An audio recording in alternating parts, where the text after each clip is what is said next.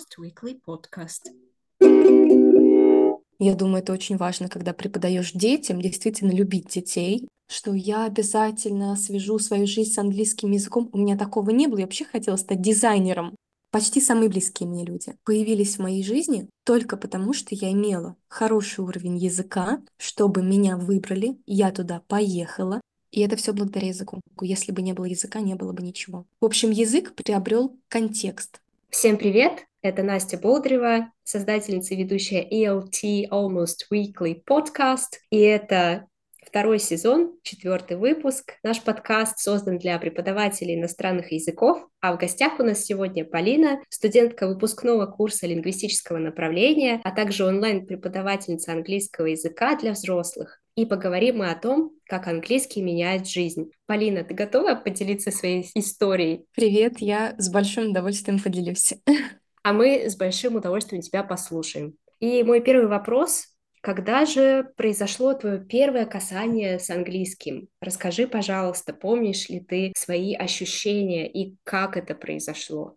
Ну да, я думаю, что эта история довольно банальна, потому что первое касание произошло в школе. Я училась в общеобразовательной школе без углубленного изучения отдельных предметов, поэтому у меня был стандартный английский язык. Начала учить английский во втором классе, но мне очень повезло с преподавательницей. Это была учительница, которая действительно любила детей. Я думаю, это очень важно, когда преподаешь детям, действительно любить детей. И от нее чувствовалась вот эта любовь к ученикам. Она очень любила английский язык и очень любила преподавание. Поэтому, благодаря тому, что я с большой охотой ходила на эти занятия и с большой охотой вот внимала вот, этой вот, вот эту вот любовь, которую она транслировала на своих уроках, я хорошо улавливала материал. И поэтому в целом для ученицы начальных классов я уже ну, неплохо знала английский язык, наверное, наверное, даже получше, чем большинство детей вот такого возраста, которые не занимаются с репетитором. Потом мои родители, скорее всего, движимые просто желанием, чтобы мой английский становился лучше, решили в пятом или в шестом классе отдать меня на занятия к репетитору и выбрали как э, репетитора вот эту же учительницу. Она тогда ушла из школы и занималась преподаванием частным, частных занятий. И в тот момент у меня были занятия два раза в неделю, по два часа. Мы проходили очень большой объем материалов за один урок. Она мне задавала очень много домашнего задания. И мне это не нравилось. Конечно, я, я была в шестом, седьмом, восьмом классе, мне хотелось гулять, но, наверное, любовь с английским языком у меня случилась тогда, когда он у меня начал получаться. Я почувствовала, что английский язык у меня получается лучше, чем другие предметы. И, соответственно, мне захотелось развивать как-то в себе этот навык. И таким же образом я очень хорошо сдала экзамены в девятом классе и неплохо сдала ЕГЭ в одиннадцатом классе. То есть в школе я как бы плыла по течению. Чем лучше у меня получается, тем больше мне нравится, тем больше я хочу заниматься. Вот. Но каких-то вот целей, что я обязательно свяжу свою жизнь с английским языком, у меня такого не было. Я вообще хотела стать дизайнером. Но в какой-то момент я поняла, что, наверное, лучше заниматься тем, что у тебя отлично получается. И я не знаю, правильно ли я сделала этот вывод, и правильно ли сделали вывод мои родители, что, возможно, у меня есть некоторая предрасположенность, хорошая память или что-то располагающее к тому, чтобы быстрее усваивать материал в плане изучения иностранного языка. Вот, таким было мое первое касание. Очень интересно. Получается, ты рассказала и про первое касание, и про любовь, возможно. Все-таки здесь хотелось бы уточнить. Получается, твоя любовь э, с английским случилась, когда ты уже стала оценивать свои силы и понимать, что у тебя это получается. Я верно тебя поняла? Да, я думаю, что так и было, потому что Два раза в неделю, по два часа, плюс огромное количество домашних заданий. Для ребенка-подростка это too much. Это было очень много. Я помню, что мне приходилось жертвовать важными для подростка в тот момент вещами, такими как гулянки, такими как посидеть в телефоне, посмотреть что-нибудь на Ютубе. И, конечно, меня это в какой-то момент злило. Я думала, боже мой, да почему мои сверстники гуляют, и я должна учить этот дурацкий английский.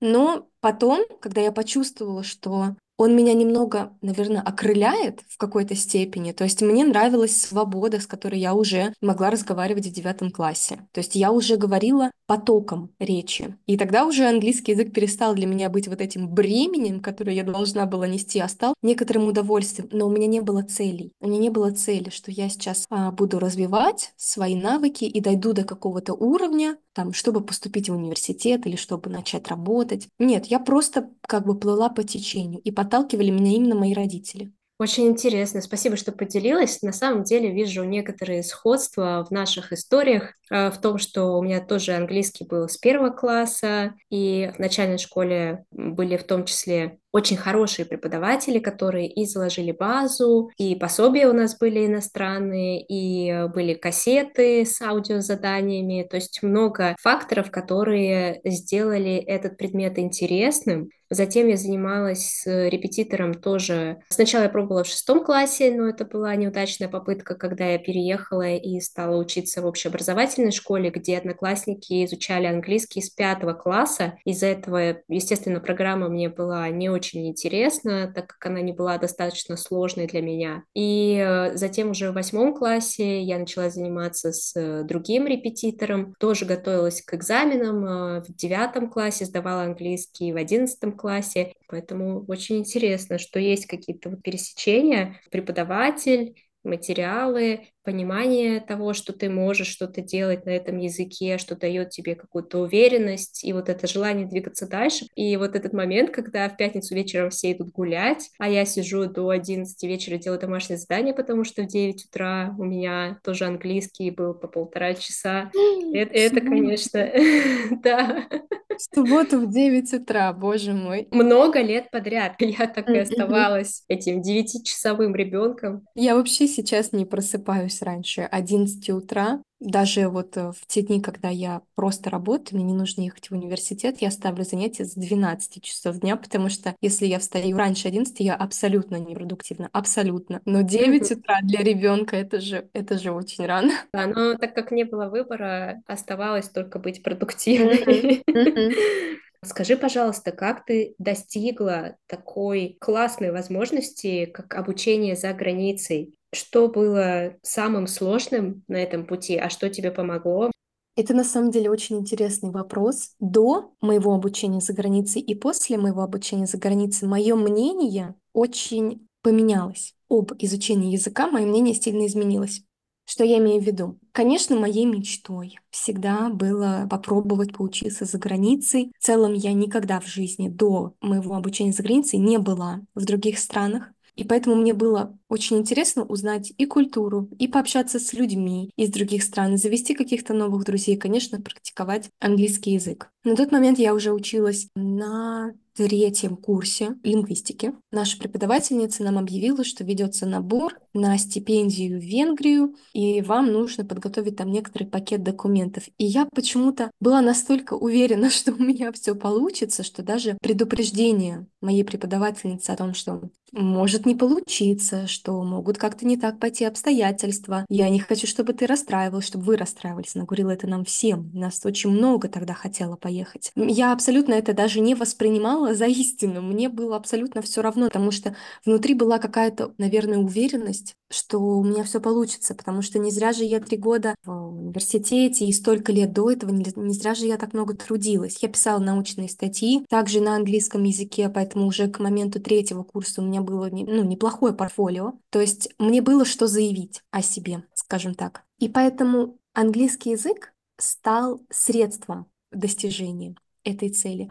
Если бы я не знала, английский язык, я бы не поехала учиться за границу, я бы не приобрела этот ценный опыт, я бы не встретила такое множество замечательных, интереснейших людей в своей жизни. И английский язык подтолкнул меня к тому, что я поехала за границу и научилась там тем навыкам, которым я, к сожалению, не успела научиться в университете в России, получается, за почти полных 4 года, потому что я владела не только вот этими soft skills, которыми обычно овладевают на лингвистических, филологических специальностях, но и hard skills. Научилась работать с большими базами данных в Excel, я научилась экономике, я поняла, что в дальнейшем я хочу связать свою жизнь либо с экономическим направлением, либо с логистикой, логистическим направлением. В общем, эта поездка случилась только благодаря тому, что я знала язык.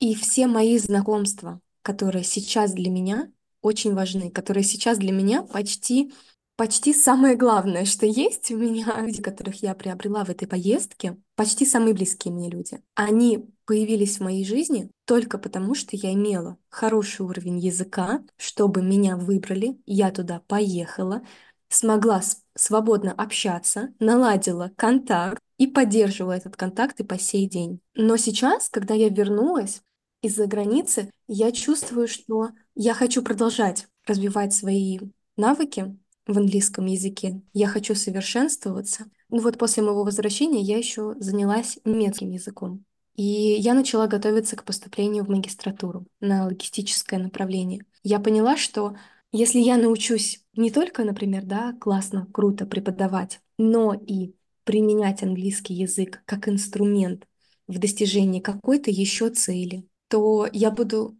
ну, как бесценным специалистом. Потому что мне не хотелось бы, наверное, уходить только в английский язык. Мне хочется овладеть и немецким языком, логистикой, как вариант. Я хотела бы работать в этой сфере. Я не хочу уходить полностью в английский язык, но я хочу, чтобы английский язык был, и он есть. Он является таким крепким фундаментом, без которого вот этих последних полугода в моей жизни их бы просто не было. И сейчас я не могу представить, находясь в этой точке, я не могу представить, что той поездки, впечатлений, тех путешествий в разные страны, той учебы абсолютно бесценной, тех навыков, которые я приобрела, и тех людей, которых я встретила и которые являются огромной важнейшей частью моей жизни сейчас, без английского языка этого не было бы. И я очень удивлена, потому что раньше я воспринимала английский язык просто как свою специальность, просто как предмет, который я изучаю и уже умею преподавать. А сейчас он стал причиной больших перемен в моей жизни. И мне сложно представить, что когда-то перемен не было. И мне сложно представить, что когда-то я не знала тех людей, которых я знаю сейчас. И наш язык, на котором мы общаемся, это английский язык. Если бы тогда, мне было лет 12, когда я пошла к репетитору, если бы тогда 9 лет назад я не начала заниматься с репетитором, возможно, этого всего бы не было. Какой-то какой эффект бабочки куда-то меня вело это все. И я чувствую, что я получила то, что я хотела, то, к чему я шла. И это все благодаря языку. Если бы не было языка, не было бы ничего. Ну, это очень здорово звучит. Спасибо тебе. Какие-то уже философские, я бы сказала, мысли про то, как все связано и как ты из одной точки пришла в другую. Я очень рада, что ты нашла для себя что-то новое во всем этом опыте и что у тебя есть четкое представление о том, куда двигаться дальше. Это очень здорово. К этому люди иногда идут всю жизнь, и я очень рада за тебя. Спасибо. Следующий мой вопрос про то, что ты смогла для себя отметить в плане языка в поездке? Может быть, какие выводы ты сделала? Или как ты посмотрела на свой язык и знание языка со стороны? В общем, какие-то мысли, связанные с английским, с изучением языков э, в более широком контексте, может быть, потому что я знаю, что у тебя было несколько языков в университете. Очень интересно, что так как я работаю преподавателем английского языка, всегда слышу какие-то неточности, какие-то ошибки. И так как я работаю уже три года как преподаватель английского языка, естественно, я исправляю ошибки, как и любой хороший преподаватель. Но когда ты общаешься с человеком, и ваша единственная точка соприкосновения, единственный инструмент, с помощью которого вы можете общаться, это английский язык, все это отходит на второй план.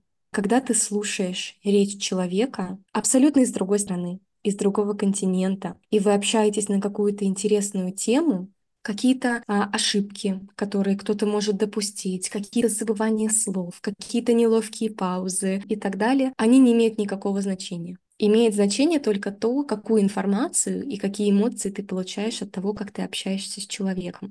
Но так как английский в целом является языком международного общения, самым, наверное, изучаемым языком во всем мире. Повторюсь, английский язык был нашим единственным средством, единственным средством общения. И поэтому, конечно, для меня, как для человека, который оказался в англоговорящей среде, потому что в университете мы все друг с другом общались на английском языке. Я жила в общежитии, в общежитии мы все общались только на английском языке. Мотивации говорить, общаться было намного больше. Во-первых, конечно, самая главная мотивация — это узнать человека, потому что так как вы сидите в аудитории, ты оглядываешься и понимаешь, что там девочка из Лаоса, тут девочка из Вьетнама, тут девочка из Южной Кореи, а здесь девочка из, э, не знаю, из Австрии, и вы все невероятно разные, но настолько интересно друг друга узнать, что важность вот этого общения какой-то быстренький перевод слова, которого ты не знаешь, и так далее, оно очень возрастало очень возрастало. Все хотели общаться, все хотели обмениваться информацией, все пользовались вот этим инструментом, английским языком,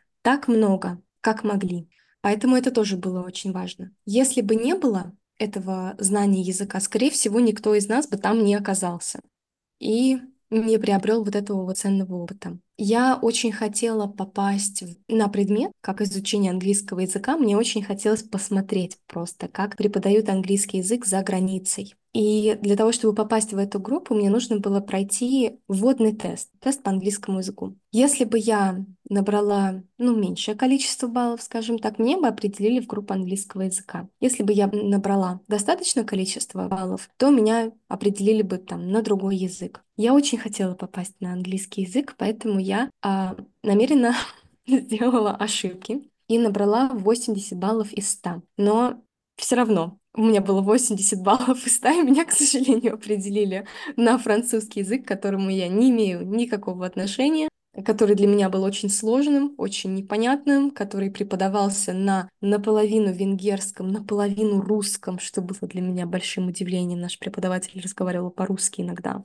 Наполовину на ломаном английском, потому что преподаватель говорил по-английски очень плохо. Прям буквально были слова, никакой грамматики, и так строилось предложение. Поэтому я, к сожалению, не увидела. Я хотела для себя, как для преподавателя, почерпать каких-то, может быть, приемов, почерпать какой-то мультимедийной э, подборки, потому что, насколько мне говорили другие ребята, они использовали очень много мультимедийных материалов, и мне, конечно, тоже очень этого хотелось. Посмотреть, посмотреть, как они это используют, использовать это на своих занятиях. Но меня определили на группу французского языка, поэтому я считаю, что Возможно, я могла бы узнать что-то новое, даже просто понаблюдая за тем, как преподают английский язык для не англоговорящих студентов, но уже имеющих неплохой уровень, чтобы учиться за границей.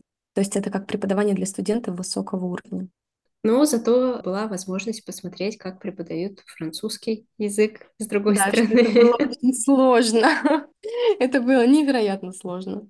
А посмотрела ли ты по-другому на свой английский, или твое мнение о своем собственном знании английского осталось тем же самым, неизменным?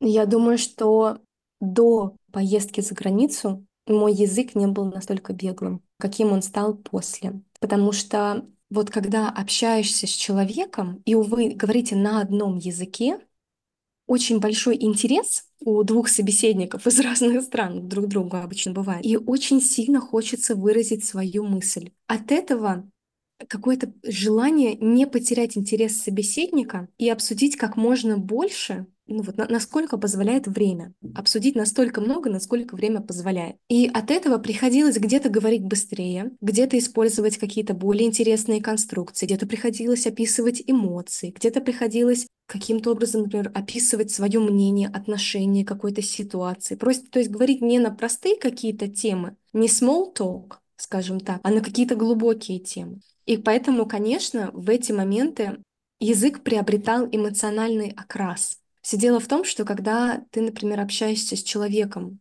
вот как, например, мы можем общаться с тобой, мы обе говорим на русском языке, но и на английском языке тоже. Это ощущение не то. Потому что я всегда знаю, например, да, что если я где-то потеряюсь, что если я где-то забуду какое-то слово, я смогу резко переключиться, сказать, а, забыла, например, как будет слово смущенный, да, например. И я тебе скажу это слово по-русски, и ты меня все равно поймешь. Но там нужно быть максимально сосредоточенным, иметь максимально широкий словарный запас, чтобы быть интересным собеседником. Твоя задача — быть интересным собеседником, держать внимание человека на твоей речи. Плюс у нас было очень много публичных выступлений, где тоже нужно помимо хороших навыков устного английского языка иметь хороший словарный запас. хорошо понимать на слух, потому что и аудитория, и преподаватели задают тебе вопросы, иногда каверзные вопросы. Если не знаешь ответ, ну, его нужно тоже уметь как-то обходить. В общем, язык приобрел контекст. Вот это было интересно. И когда я приехала из-за границы и снова пошла в университет, где мне тоже приходилось общаться на английском языке, я начала понимать, что привычка говорить быстро чтобы удерживать внимание, чтобы сказать как можно больше, как можно больше. Вот у меня как будто ограниченное количество времени, мне нужно сказать как можно больше. Она осталась. И если я переслушиваю, например, где-то свою речь а на каком-то видео, например, когда меня записывали во время публичных выступлений, я понимаю, что я немного начала тараторить, торопиться, спешить, потому что мои мысли начали опережать, очень сильно опережать мою, мою способность говорить скажем так. Появилась способность мыслить на английском языке, что тоже очень важно. Очень важно, например, для устного перевода. То есть, когда ты переводишь не дословно, а переводишь мысль, которую тебе сказали. Я думаю, что этот навык приобретается как раз-таки во время общения в англоговорящей среде, когда тебе нужно донести то, что ты думаешь. Очень интересно. Конечно, я не могу не согласиться с той частью, где ты говоришь про контекст а, и такие вещи, как публичные выступления, необходимость э, удержать э, внимание собеседника. Все это действительно так, э, и здесь невозможно поспорить. Но как ты считаешь, все-таки была ли ценность всех тех занятий английским, которые у тебя были до момента отъезда? Или все-таки прозвучала вот эта мысль про то, что все это искусственно немножко созданная среда, что можно там как-то скатиться, перейти на русский и так далее. И мне вот как преподавательнице, собственно, интересно, есть ли для тебя при этом ценность э, во всех тех занятиях, которые были до отъезда? И если да, то какая она? Ценность огромная огромные. Это ценность занятий и университетских, потому что я три уже четыре практически года учусь на факультете лингвистики и наших с тобой занятий, когда мы занимались английским языком, и для меня имеет огромную ценность. И с а, моими репетиторами английского языка, с которыми мы занимались на протяжении многих лет.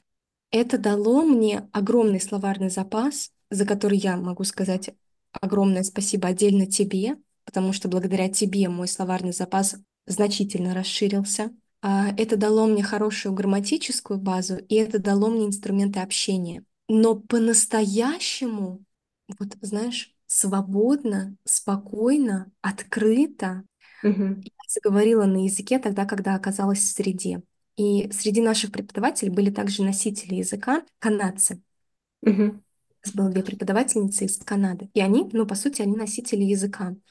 И я бы сказала, что тем, кто достиг определенного, ну, высокого уже уровня английского языка, когда это уже C1, когда хорошая устойчивая грамматика, когда широкий словарный запас, нужно стараться выходить за рамки занятий и общаться с носителями языка, давать себе, например, какую-то тему для размышлений и размышлять на эту тему на английском языке, подключать какие-то эмоции, представлять какой-то контекст, представлять какое-то интервью или инсценировать это интервью со своим преподавателем, чтобы тренировать свободный поток речи. Конечно, общение с носителями, ну, в какой-то степени ну, не то чтобы оно не напрягает, но оно заставляет тебя сосредоточиться на процессе максимально, заставляет тебя использовать как можно больше инструментов, настолько много инструментов, насколько ты знаешь, сколькими ты владеешь, и чувствовать процесс, чувствовать, шутить. Это тоже настолько важно уметь пошутить на английском языке, чтобы тебя поняли. Не перевести шутку с русского языка на английский, а понять контекст и понять, уместно ли мне сейчас пошутить. А если я скажу так, правильно ли меня поймут, и вставить эту шутку в подходящий контекст. Это просто высший пилотаж. И этого можно достичь, вот как раз-таки общаясь с носителями. Вот эта среда а, создается в общении с носителями языка. Преподаватели подталкивают, преподаватели вкладывают огромное количество сил, преподаватели создают базу и накладывают на эту базу очень много инструментов, очень много дополнительных э, слов, например, по отдельным лексическим темам. Преподаватели дают продвинутую грамматику, но именно общаться учиться общаться. Мне кажется, когда, когда ты уже умеешь говорить свободно, когда ты можешь говорить спокойно, общаться на большое количество тем, помимо занятий с преподавателями, нужно идти общаться с носителями языка, пробовать, использовать какие-то сервисы, в которых ты можешь каким-то образом общаться голосовым чатом или видеочатом с носителями языка, пробовать. Но ни в коем случае не пренебрегать занятиями с репетитором, потому что именно репетитор, именно тот человек, который знает язык, в целом закладывает такое большое количество знаний, которые ты сможешь потом использовать за пределами ваших занятий. Поэтому это ни в коем случае не обесценивает труд преподавателей, труд репетиторов. Они самое главное, самое важное, неотъемлемое звено вот на пути к такому свободному общению. Без а, грамматики, без лексики, без а, навыка слушать этого просто бы не было. Спасибо тебе. Мне здесь хочется отметить два момента. Первый, спасибо, что ты вот э, добавила это пояснение про работу преподавателей. И здесь мне тоже хочется отметить, что действительно, да, здесь речь и о лексике, о грамматике, ты несколько раз это повторила, но мне кажется, многие из нас, я в частности тоже, в том числе на беглость речи даем задания, собственно, uh-huh, uh-huh. и э, я их регулярно даю, и они как раз-таки помогают подготовить нас к реальной среде, с реальными uh-huh, людьми. Uh-huh. Что касается носителей, я здесь тоже могу согласиться, и имею право согласиться, потому что много лет в найме я провела среди носителей. Так сложилась моя карьера, mm-hmm. что я начинала с языковой школы, где моим э, академическим директором был британец, и большая часть коллег были носителями, это была политика школы, и mm-hmm. я росла постепенно в школе, в том числе изменялось э, мое видение происходящего, и мой уровень английского тоже все равно постепенно подрастал как раз-таки в том направлении, что я поняла, что это уже другой уровень, когда на каких-то общих э, встречах неформальных я смогла шутить. Mm-hmm. И как ты говоришь, эти шутки были не переводными какими-то, а действительно аутентичными шутками на английском языке, которые могли э, быть поняты и которые могли рассмешить носителей. И вот это действительно так. Это тоже такой признак от нас с Полиной, за сегодняшний выпуск. Если вы можете рассмешить носителя или, возможно, не хотелось бы тоже вот ограничивать носителями, просто человека, у которого с вами только английский общий, я бы это так назвала, потому mm-hmm. что Э, мне кажется, рассмешить носителя это одно, а рассмешить не носителя это мне может быть иногда даже еще сложнее, потому что есть культурный, Конечно, да, культурный аспект, возможно, немножко разный уровень знания языка изначально. То есть мне кажется, здесь задача даже со звездочкой становится. Mm-hmm. Поэтому да, я с этим согласна. И что касается высоких уровней общения с носителями, тоже да, если вам это интересно, не ограничивайте себя. И здесь мне хочется лично от себя добавить, опять же, не ограничивайте с носителями. Носители — это классно, это и акцент, это и э, речь и вокабуляр, который может отличаться от э, страны к стране, то есть не обязательно, mm-hmm. есть всегда какие-то словечки, которые характерны именно для этой страны, это очень здорово поисследовать, но отталкивайтесь от своих целей и, э, в принципе, не ограничивайтесь, общайтесь со всеми, с кем вы можете пообщаться, с кем вам интересно пообщаться, и если это как-то служит вашим целям, изучения языка. Общайтесь, действительно, это классно. И с носителями тоже классно. И много лет проведя э, среди носителей и имея опыт работы с людьми, с которыми у меня был общий только английский язык, я сейчас говорю про Южную Корею, mm-hmm. и там вот, конечно, шутками Там, в принципе, культура и среда корпоративная были немножко другими, скажем так. Там, допустим, культурный аспект настолько сильный, что пошутить с человеком, который старше меня mm-hmm. по возрасту или по рангу, я не могу. Mm-hmm. И узнать об этом я могла бы только оказавшись в этой среде, да? Mm-hmm. И сработать мой английский, неважно, сколько я до этого общалась с носителями, да, опять же, здесь мои шутки, которые я могу уже пошутить с носителями, мне не помогут. Mm-hmm. Здесь, наверное, что я сейчас пытаюсь сказать, очень важен культурный аспект, то есть не только общение с носителями, все зависит от ваших целей. Опять-таки, когда я устраивалась на работу в школу при посольстве Южной Кореи, я прочитала про культуру Южной Кореи все, что могла учитывая, что до этого, положа руку на сердце, я не была фанатом Южной Кореи или чего-либо связанного с Южной Кореей, я знала про то, какие методики используются, какие веяния в обучении детей, допустим, в Южной Корее. Этим меня и заинтересовала эта страна, но у меня не было какого-то широкого представления, и мне пришлось добирать этот аспект. И добирать мне его пришлось в основном на английском языке, опять же, потому что не так много можно найти статей про культуру Южной Кореи. И вот этот момент